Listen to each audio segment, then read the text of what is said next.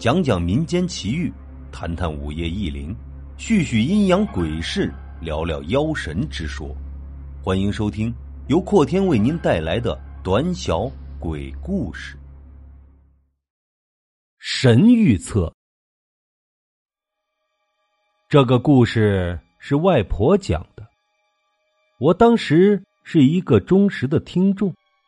其实外婆讲的这件事情我是知道的，那时候我还小，外婆还年轻十好几岁的时候，我跟外婆一起经历过的。可能是现在外婆年纪大了，以前的事情记得不清楚，但她却会对这件事至今印象深刻。外公和外婆住在乡下，跟妈妈的婆家。离得并不远，开电动的话，大概二十多分钟就可以到了。那一次，爸爸和妈妈因为一些家庭的琐事吵了架，妈妈一气之下开着电动车载着我往外婆家开去。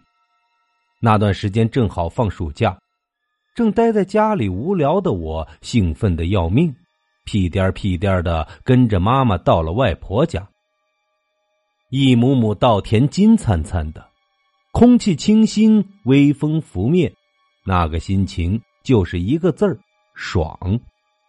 到达外婆家，刚好可以吃晚饭。外婆看到我跟妈妈，非常的开心。外婆生了六个男孩，一个女孩，一直把妈妈当宝一样看。也得说外公外婆教育的好，这样的疼爱下，妈妈没有被惯坏。反而从小就懂事，帮忙做家务，带比自己年纪小的弟弟们。我们吃完饭，都没看到外公。外婆一听，就开始跟妈妈抱怨起外公来了，说他生在福中不知福，现在儿孙满堂，几个孩子在事业上都发展的顺风顺水，是时候该享享清福了。没事儿可以去邻居家坐坐，聊聊天。拉拉家常什么的，这样的日子可他偏不，死活都要下田去，气得外婆都不想说他了。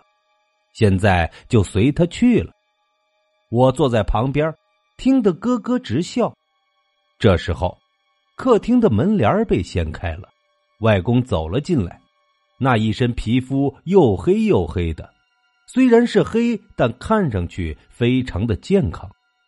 外公看到我们来，不好意思的说：“不知道我们来，要知道的话，他就早点回来了。”然后他们就是巴拉巴拉的聊着天儿。我是个孩子，这种场合最不喜欢了。于是我就趁他们聊天的时候，跑到屋外面玩去了。乡下的夜晚给人的感觉很舒服。外婆的屋前是一大片空旷的田地。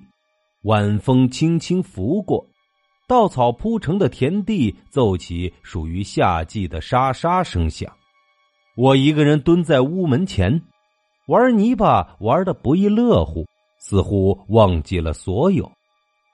外婆家的左右两边的屋子都是一样的，排成横线，在屋后也有许多其他类似的房子，井然有序的排列着。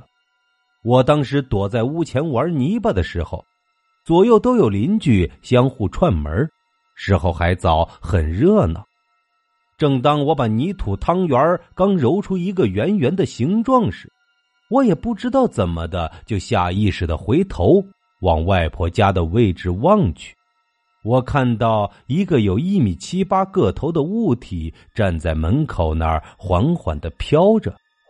虽然外婆门前的那盏灯的光线很暗，我看到那个物体轻轻的飘进了屋里，因为当时我没有看到他走路的起伏。那个时候我才六岁，对鬼什么的还没有认知。我看他飘进了屋里，也就跟着他跑了进去，一下子就不见了踪影。跑到客厅里面，什么都没有看到。客厅里面就坐着外婆跟妈妈，没有见到外公。外婆见我匆匆忙忙的，连忙问我是怎么了。我嘻嘻一笑，说没有什么，然后就出了客厅。脚刚踏出客厅，眼角就瞥到有什么东西从左边的位置快速的闪过。我跑了过去，在昏暗的油灯下，我看到刚才轻飘飘的物体飞快的扑在了外公身上。看到这一幕，我突然就哭了。闻声而来的妈妈跟外婆纷纷问我怎么了。我边抽泣着，边指着躺在床上的外公说道：“妈妈，刚有人扑在外公身上，然后就不见了。”妈妈连忙让我不许乱说，然后带我回到客厅去坐。婆婆看我被吓到了，连忙倒了一大杯水给我。见我喝完水后也不哭了，他们就以为没事儿，又继续聊起了家常。这时候，外面响起了狗叫声，然后我就听到爸爸的摩托车的声音环绕于耳边，接着熄火了。爸爸从客厅门口走进来，陪笑的跟妈妈说好话，看得外婆在一旁咯咯直笑，不停的为爸爸说好话。最后，妈妈还是原谅了爸爸。当天晚上，他们就回家了。回家的时候，问我要不要回去。我当然是不想了，有这么好玩的机会，怎么会回去呢？因为回去也没事做，于是我顺利的留了下来。妈妈则是跟着爸爸开车回去了。当天晚上，我就跟外婆一起睡，但是那天晚上我根本就睡不好，总是做梦。梦里我梦见有一个黑影朝外公扑过去。一整个晚上重复不停的做着这个梦，第二天起床，我的精神特别差，但是也许是出于对外公的担心，我下床直接去了外公的房间，房门是开着的，外公的被子被折得整整齐齐，我跑去问外婆，说外公呢？外婆叹气着说又去田地了，一大清早的，外公真是精力充沛。知道外公没事儿，我就放心了。那天，我就跟外婆一起去附近的山上拜神。那山上有个庙，不过听说挺灵验的，外婆就带我一起去了。再回来的时候，撞到了一个六十来岁的尼姑，她慈眉善目的，她注视了外婆好一会儿后，然后叮嘱外婆说：“最近不要让家里人去田地。”会有不好的事情发生，外婆一听心里就特别的不安宁，回去马上跟外公说了这件事，希望外公不要去。可外公的脾气谁都知道，火爆的很，外婆根本就劝不了，外公依然是每天往田地里跑。